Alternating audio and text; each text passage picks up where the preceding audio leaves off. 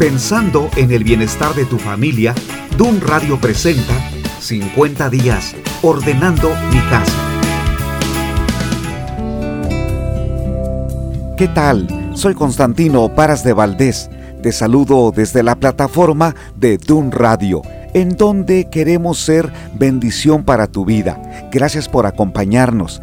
El tema de hoy es los tres niveles de la fidelidad en el matrimonio, pero también en el noviazgo. Pensé en el noviazgo porque he hablado continuamente con jóvenes respecto a situaciones sentimentales que les afectan tanto. Algunos me han dicho, Constantino, cuando comencé mi noviazgo pensé que este muchacho era la persona idónea. Me enamoré totalmente de él. Pero entonces en el camino fui descubriendo que no me era fiel ¿Qué debo hacer porque me ha lastimado? Esa pregunta me la formuló después que había terminado una llamada por celular en donde una dama también me preguntó algo muy parecido, pero respecto a su esposo. Ella me comentó, sin tratar de revisar el celular de mi esposo, observé que estaban entrando varios mensajes y muy extraños, muy comprometedores. Así que le pregunté y él negó todo, pero yo lo he sentido a él tan extraño, creo que algo está pasando en nuestro matrimonio, pienso que anda con otra persona. Hablé con cada una para expresarle lo que Dios dice respecto a la fidelidad, pero les comenté, no solamente ustedes lo deben saber, es muy importante para que exista fidelidad en una relación que los dos estén comprometidos al 100%. Por eso, cuando yo leo la Biblia y exploro lo que Dios ha diseñado para que las relaciones sean duraderas y sean fuertes, veo tres niveles en la fidelidad, ya sea para el noviazgo o para el matrimonio. Y esos tres niveles los presentó Jesucristo, porque cuando vivió en la tierra en el primer siglo, varias personas se acercaron a Él, pero no para pedir ayuda, diciendo, quiero tener un mejor matrimonio, ¿qué me aconsejas? En realidad la gente que lo buscó lo sorprendió con sus preguntas tentadoras, porque uno de ellos declaró, ¿qué puedo hacer si ya no quiero estar con mi esposa? Moisés dijo un día que podía yo divorciarme de ella y repudiarla. ¿Crees que lo debo hacer? Esas preguntas habrán lastimado el corazón del autor del matrimonio, que es Jesucristo, pero él aprovechó la ocasión para enseñar varios conceptos respecto a la fidelidad en tres niveles. Te los comento de una vez. Es el nivel de la fidelidad en el cuerpo, la fidelidad en la mente y el tercer nivel, la fidelidad en el alma. Te aclaro algo. Si has vivido una infidelidad porque tu pareja te engañó, fue una traición muy dolorosa, te invito para que te quedes en este programa porque estoy seguro que cuando algo nos duele, inmediatamente queremos huir. No queremos tratar más ese asunto porque el recuerdo nos sigue lastimando.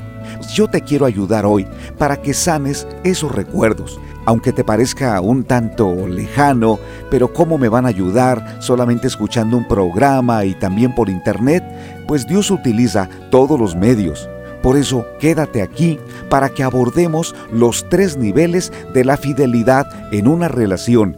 Puede ser desde el noviazgo, pero sobre todo en el matrimonio. Y te repito, si has vivido una infidelidad, es importante que estés sensible para perdonar, para sanar especialmente si todavía el daño te está carcomiendo hasta los huesos. Entonces, comencemos con las respuestas que dio Jesús. ¿Cuáles son los tres niveles de la fidelidad para un noviazgo y para un matrimonio? La primera porción de la Biblia que te quiero leer se encuentra en Mateo capítulo 5 versículos 27 al 30.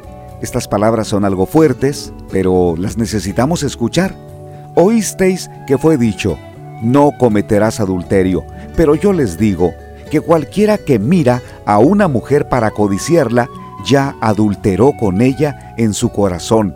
Por tanto, si tu ojo derecho te es ocasión de caer, sácalo y échalo de ti, pues mejor te es que se pierda uno de tus miembros y no que todo tu cuerpo sea echado en el infierno. Y si tu mano derecha te es ocasión de caer, córtala y échala de ti, pues mejor te es que se pierda uno de tus miembros y no que todo tu cuerpo sea echado al infierno. Te aclaré que son palabras bastante fuertes, sobre todo cuando Jesús menciona no cometerás adulterio. El adulterio comienza desde la mirada, es mejor que cortes una mano o te saques un ojo para que no sea echado el cuerpo en el infierno. Esas frases o expresiones chocan probablemente con tu manera de pensar, pero ¿por qué Jesús dijo todo eso? ¿Por qué tuvo que expresar esas cosas que a mí me parece son necesario escucharlas, pero a la vez son difíciles?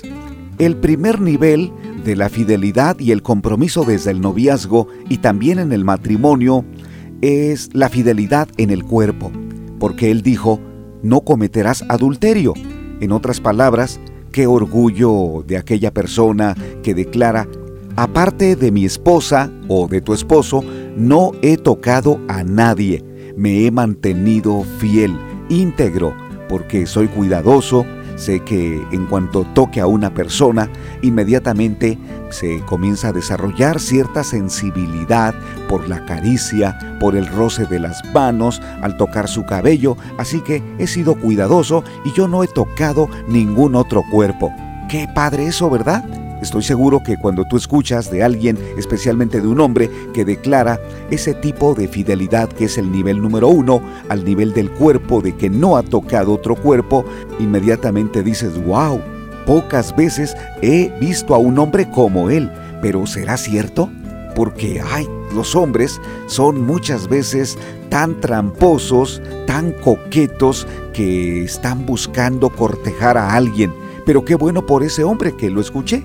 Ahora, cuando tú encuentras a una mujer que declara, yo no he tocado a ningún hombre aparte de mi esposo, te sorprendes y declaras también, pues qué bueno por esa dama, porque tiene principios, se nota que tiene valores y que le importa la fidelidad en su matrimonio.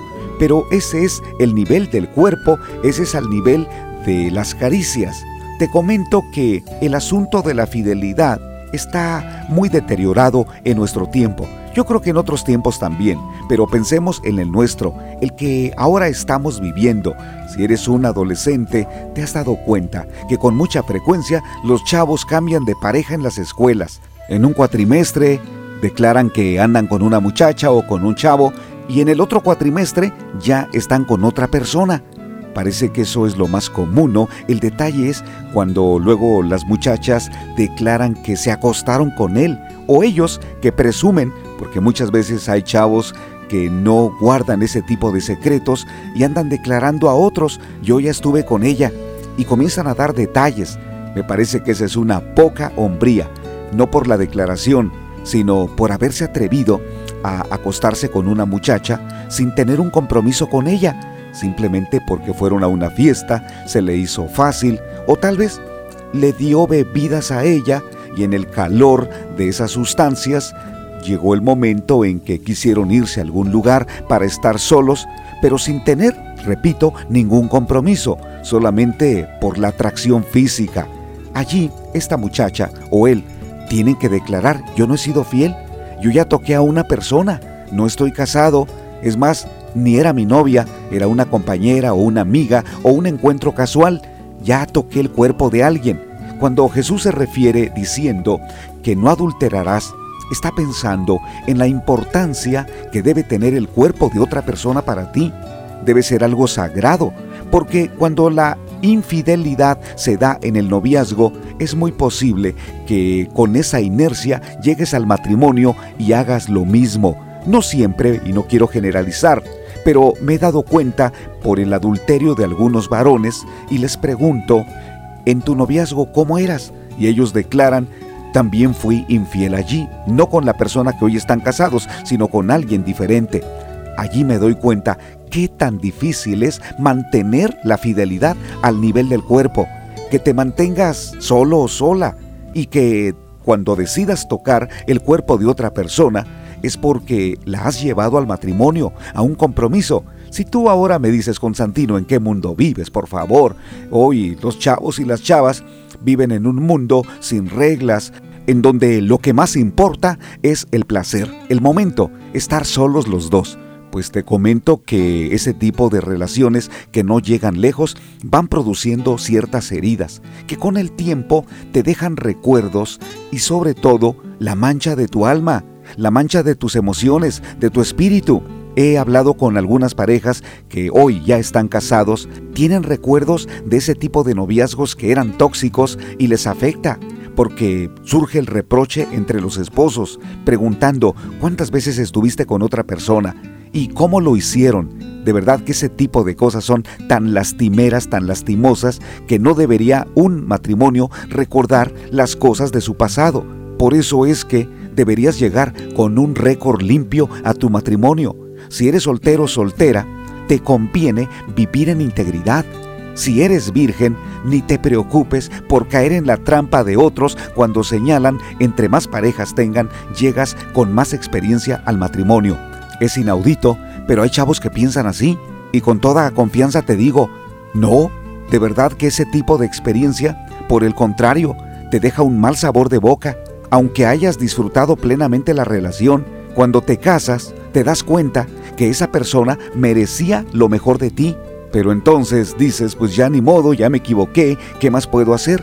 Por eso me dirijo a los jóvenes. En muchos de los congresos en donde viajo, les comparto, muchachos, hasta donde les sea posible, hagan un pacto de ser vírgenes. Y si alguno de ustedes, pues ya se equivocó, haga un pacto de vivir en pureza de aquí hasta que se case. Doy gracias a Dios porque el Señor me ha dado la capacidad de persuadirlos, han tomado buenas decisiones e inclusive Alguno de ellos me invitó a su boda y me declaró que habían tomado con mucha seriedad ese compromiso. Por eso es que Jesús tiene razón. Cuando Él decía, no adulterarás, significa que debemos ser tan cuidadosos de no tener un acercamiento físico al de otra persona. Es tan frecuente hoy que alguien se acerque, acaricie el hombro, el rostro, el cabello, ¿Y qué es esa persona para ti? Oh, simplemente es una compañera de trabajo, es una amiga. Pero no deberías acercarte tanto porque debes saber que para una mujer el toque físico despierta emociones y sensaciones que no tenía. Por eso sé cuidadoso. Si estás casado, a la única persona que debes tocar y acariciar es a tu esposa o a tu esposo. Fuera de allí, aunque la relación no ande bien, y aunque han tenido un tiempo de sequía sexual, donde se han alejado el uno al otro, pues no deberías codiciar a otra persona. Sobre todo, deberías arreglar tu situación, buscar consejo, pedir ayuda de algún consejero y atreverte a pedir perdón y a romper ese silencio, quitar esas barreras, acercarte a tu pareja y declararle, ya no quiero que estemos en esta condición. ¿Qué te parece si buscamos una solución? Si necesito perdonarte, lo haré. Si debo pedirte perdón, lo haré. Pero es importante que tomes una decisión, porque este nivel número uno de la fidelidad en el plano físico es esencial. Veamos el nivel número dos, es como si subiéramos al segundo piso, y este es el de la fidelidad en la mente. En el anterior declaramos, no he tocado a otra persona, pero en este vamos a declarar, no tengo pensamientos para desear a otra persona. Jesús dijo en su palabra en Mateo capítulo 5 versículo 28, pero yo les digo que cualquiera que mira a una mujer para codiciarla ya adulteró con ella en su corazón. ¿Te das cuenta? Es algo muy personal, parece que es algo secreto, nadie se da cuenta, pero ya existe desde tu corazón y desde la mirada un problema que está ocurriendo o que ha nacido. Desde la perspectiva de Jesús, el problema nace desde el corazón, no con la mirada, no hasta que diriges tu mirada a alguna persona para desearla, para querer estar con ella. El problema se gesta o nace o se desarrolla desde tu corazón, allí en donde hay ciertas pasiones, ciertos deseos que la Biblia le llama las obras de la carne, la Biblia le llama inmundicia. Dios es muy claro en advertirnos que todas esas cosas están delante de sus ojos. Tal vez el mundo, que se ha vuelto tan permisivo, nos podría decir, no pasa nada, es normal, si te gusta, hazlo, nada más no le hagas daño a nadie. Pero ¿qué pasa? Esa permisividad está contagiando al mundo para ser perverso. para que no tengamos entonces reglas y que cada quien haga lo que le parezca? Como en los tiempos de Noé, cuando dice la Biblia que se daban en casamiento y vivían en constante fiesta, como si el placer fuera la clave o lo más importante para sobrevivir. Tenemos que reconocer que la maldad llega a niveles tan extremos en donde cerramos los ojos, no queremos darnos cuenta, como si un poder engañoso nos dijera no pasa nada, es normal, todo mundo lo hace, ¿por qué te quedas atrás? Y eso es terrible cuando uno en la escuela, los chavos y las chavas presumen de cosas malas que están haciendo como si no estuviera pasando algo malo. Lo cierto es que se están destruyendo sus vidas, porque cuando alguien comienza mal un noviazgo, si llegan a casarse en esas condiciones, su matrimonio va a sufrir, y especialmente cuando tengan niños, porque están ejemplificando el tipo de familias que ellos también podrían tener Qué bueno cuando los jóvenes y las señoritas hacen un alto en el camino. Tal vez han tenido una historia de infidelidad de alguno de sus padres y les ha dolido, porque a partir de allí hubo cambios en sus emociones, probablemente hasta en la escuela. Y más si tu papá era tu héroe o tu mamá era aquella mujer hermosa que no te había fallado, que con mucha ternura y cariño te trató, pero Creces con una historia donde eres lastimado. Qué bueno si como hijo o como hija tomas la decisión de ser diferente. Ahora, no te vayas al extremo de algunos muchachos, especialmente algunas muchachas que declaran, yo por eso no me voy a casar. Yo prefiero un perro, prefiero una mascota, que intentar un noviazgo. Cuando he tratado a muchachos en esas condiciones, el asunto es que su corazón está lastimado. Y cuando sanan, cuando perdonan, entonces se dan cuenta que sí pueden establecer una relación, especialmente que el hombre venga de parte de Dios. No sales a la calle a buscarlo, tampoco en un sorteo o por medio de las redes virtuales andas tratando de encontrar a alguien que te trate bien o formalizar alguna relación. En ese asunto debes ser muy cuidadoso y muy cuidadosa. ¿Cómo está tu corazón? tienes que prepararte para una relación futura si eres novio eres novia o eres soltero. Debes preparar tu corazón, manténlo en pureza. Cuesta, por supuesto, pero debes decirle a Dios cada día, voy a conservar mi corazón íntegro hasta que tú me des a la persona correcta. ¿Qué hace Dios? Te ayuda, te sostiene. A José, llamado el soñador en el Antiguo Testamento, el Señor lo conservó en pureza hasta que formó una familia. Lo puede hacer también el Señor contigo. Por eso en este segundo nivel de la fidelidad es muy importante mantener tu corazón limpio para mirar a otra persona de la misma manera. Te pregunto, ¿cómo miras a las personas, especialmente al sexo opuesto? Y más si eres varón, ¿tienes una mirada limpia? ¿Tienes un corazón limpio? ¿Eres libre de la adicción a la pornografía? Al sexo opuesto le das un trato correcto, un trato agradable, porque algunas muchachas se quejan cuando van en los camiones urbanos que algunos hombres se pegan tanto atrás de ellas que comienzan a tocarlas. Es más, son perversos. No pueden ser otra cosa. No estoy exagerando, porque toda mujer merece nuestro trato respetuoso y digno. Y sé que también ellas deben tratar a un hombre de la misma manera. Por eso, querido amigo y querida amiga, ¿cómo está tu mirada? ¿Cómo está tu corazón?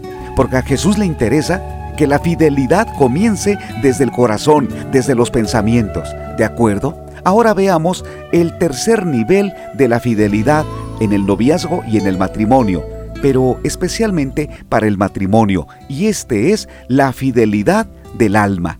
Hemos hablado del primer nivel de la fidelidad cuando declaramos yo no he tocado a otra persona, no he adulterado. Luego el segundo nivel o el segundo piso de la fidelidad. No he deseado o no codicio a otra persona, mantengo mi mirada limpia. Y luego el tercer nivel que es más profundo todavía. Me relaciono con mi esposa de tal manera que construyo una sola alma, para que de esa manera, cuando venga la tentación sexual, nos mantengamos fieles e íntegros. Y esta parte a Jesús le interesa.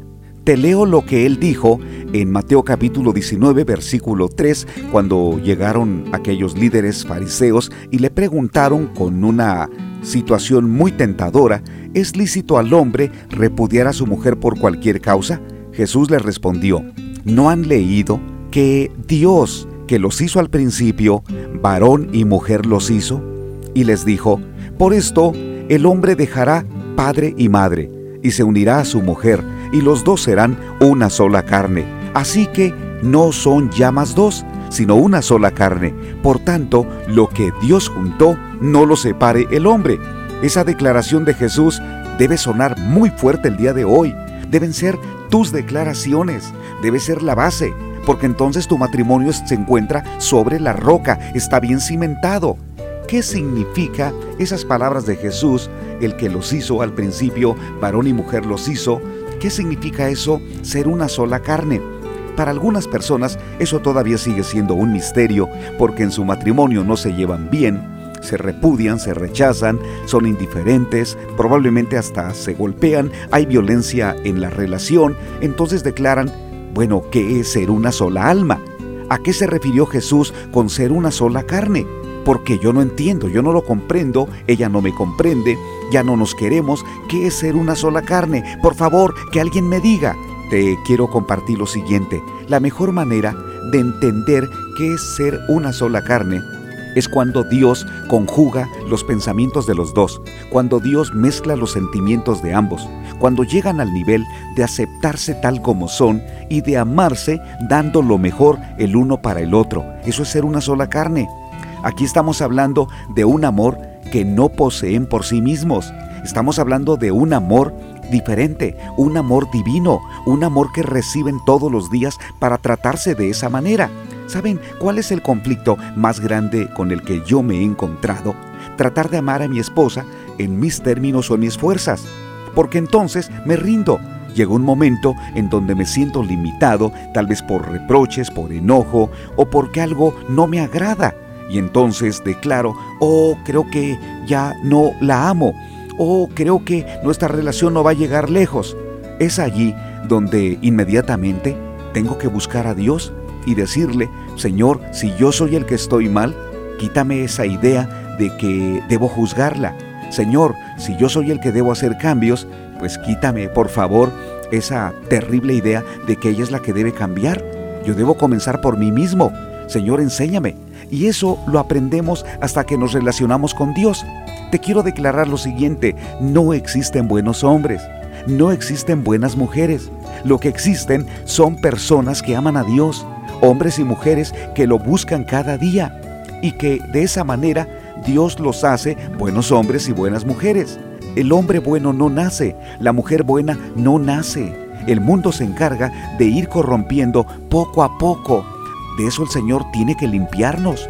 Por eso los mejores matrimonios son aquellos que día a día se alimentan espiritualmente, que toman en serio la palabra de Dios. Y no estoy hablando de matrimonios que tengan que ser religiosos, estoy hablando de matrimonios en la casa, ahí donde están, en su recámara, en su sala, toman un tiempo especial cada día para decirle al Señor, somos imperfectos, necesitamos tu ayuda. Jesucristo dijo que somos una sola carne, pero al parecer somos dos carnes bastante separadas, alejados, que nuestro matrimonio está en crisis o probablemente ya se rompió. ¿Cómo podemos otra vez ser una sola carne? Mira, la clave está en que Dios los una. Un juez simplemente declara son marido y mujer. Los amigos simplemente te dicen, oye, qué padre se ven, se, se ve que se la llevan muy bien, ustedes son el uno para el otro. Pero quien une a una pareja no es la sociedad, quien une a una pareja tampoco es la suerte. Quien une a una pareja, a un hombre y a una mujer, es Dios, porque Él los hizo el uno para el otro. Pero para que llegues a ese entendimiento de quién es la persona con la que tú debes vivir, necesitas acercar tu corazón al de Dios y preguntarle día a día, Señor, ¿con quién me voy a casar? Pero también si ya estás casado, si ya estás casada, no estés preguntando, oh, ¿con quién me debería haber casado? Con quién debo casarme en un futuro. O sea que no empieces a fantasear con quién pudiste haberte casado, porque eso lastima tu matrimonio, ya no hay fidelidad mental, porque tus pensamientos están ya con otra persona o por lo menos con otra situación aunque no exista. La fidelidad a tu pareja tiene que ser desde los pensamientos, así lo declaró Jesús. Ese es el segundo nivel de fidelidad, la fidelidad desde la mente, desde tus emociones, desde lo que sientes.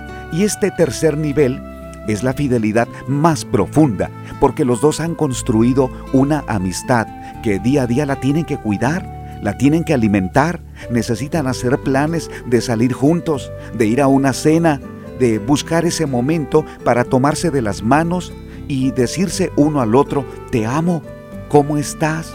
¿Qué cambios necesito llevar a cabo para que la relación funcione?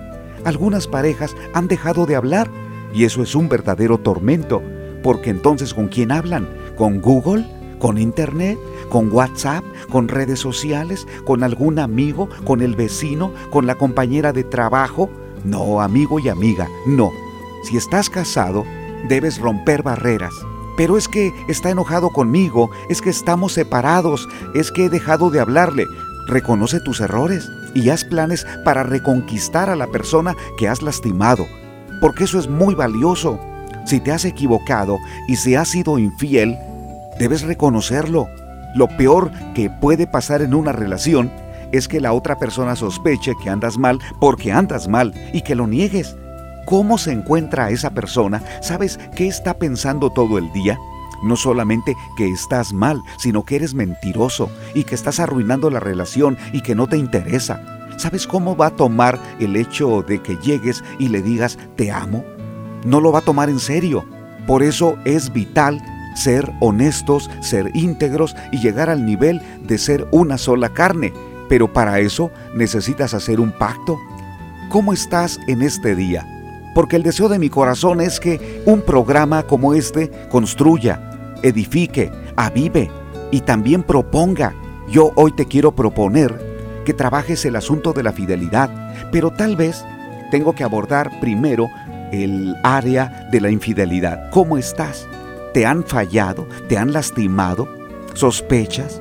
Algo no está funcionando bien en tu matrimonio o en tu noviazgo y me dices, Constantino, está bien todo lo que has dicho, pero ¿ahora qué hago? ¿De qué me va a servir? Lo primero es, habla con Dios y dile a Él, Señor, tú desarrollaste el noviazgo o tú creaste el matrimonio.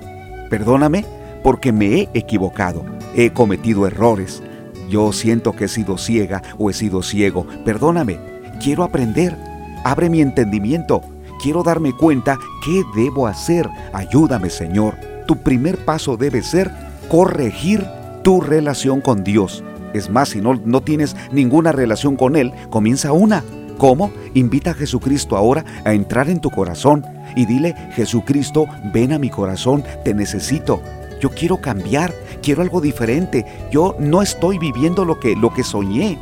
Lo que actualmente tengo es más un tormento. Quiero cambiar. Ayúdame. Ven a mi corazón. Y si tomas una decisión como esta, querido amigo y querida amiga, por favor comunícalo. Házmelo saber, escríbenos aquí en Dun Radio para que de esa manera yo te envíe otros materiales que te ayuden. Pero también, si tú ya tienes una relación con Dios, porque lo conoces, pero te has alejado de Él, tienes dificultad ahora para confiar que Dios te puede ayudar, levanta tu cabeza, levanta tu ánimo. Es necesario que renueves tu relación con Dios. Y entonces los siguientes pasos serán que hables con la persona que te ha lastimado. Pon límites. No permitas que te siga siendo infiel. Y dile, ya no, ya basta. Yo no quiero vivir con esta situación. Tenemos que hacer algo. O cambias, o yo voy a tomar una decisión muy radical, pero voy a pedir consejo. Hazlo pide consejo, te van a orientar.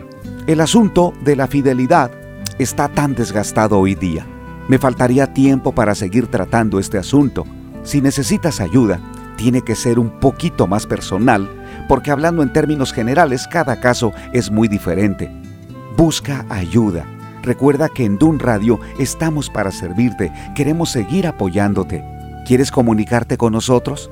Mándanos un mensaje inbox por Facebook o algún correo electrónico.